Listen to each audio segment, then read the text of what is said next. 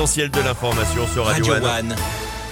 C'est avec Pablo Chauvin. Bonjour Pablo. Bonjour Eric, bonjour à tous. Attention, si vous comptez vous déplacer en train ce week-end entre Montpellier et Narbonne, il n'y aura pas de train entre les deux villes. D'importants travaux vont être réalisés sur les voies des trains entre Sète et Béziers.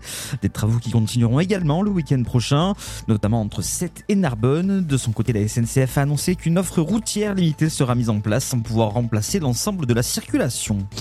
Les cours de soutien ont de plus en plus la cote à Montpellier. De nombreux élèves du primaire au lycée ont fait le choix du soutien pendant ces vacances de la Toussaint, notamment en visio. Un choix qui s'est démocratisé depuis les divers confinements qu'ont eu à subir les élèves lors de l'épidémie du Covid. Par exemple, l'entreprise d'Academia dans le quartier d'Antigone où 48 élèves sont présents sur place alors qu'une cinquantaine ont choisi les cours à distance.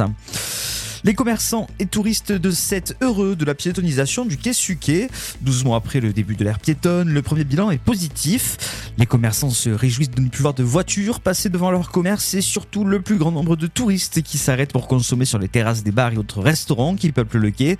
En revanche, pas le même son de cloche pour les riverains qui de leur côté reprochent le bruit permanent et les difficultés d'accès à leur parking ou encore leur garage.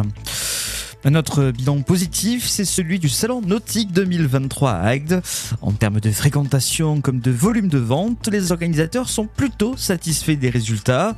Une nouvelle qui est tout de même à relativiser parce que l'an prochain, le Salon Nautique d'Agde sera en concurrence avec celui de Paris. Les élus de la Fédération des industries nautiques, qui compte plusieurs affiliés parmi les professionnels capagatois, dénoncent une décision incompréhensible. Enfin, on termine avec un mot de sport. C'est la fin de l'histoire entre Mamadou Sakho et le MHSC. Le club montpellierin a mis un terme au contrat de l'ancien joueur du PSG de Liverpool. Une sanction qui vient conclure l'empoignade qui aurait eu lieu la semaine dernière entre le défenseur central et le coach Michel Derzakarian à la suite d'un entraînement. C'est la fin de ce Flash Info. Bonne matinée à tous avec Radio One. Merci beaucoup Pablo. On vous retrouve dans une heure pour euh, le retour de l'information locale.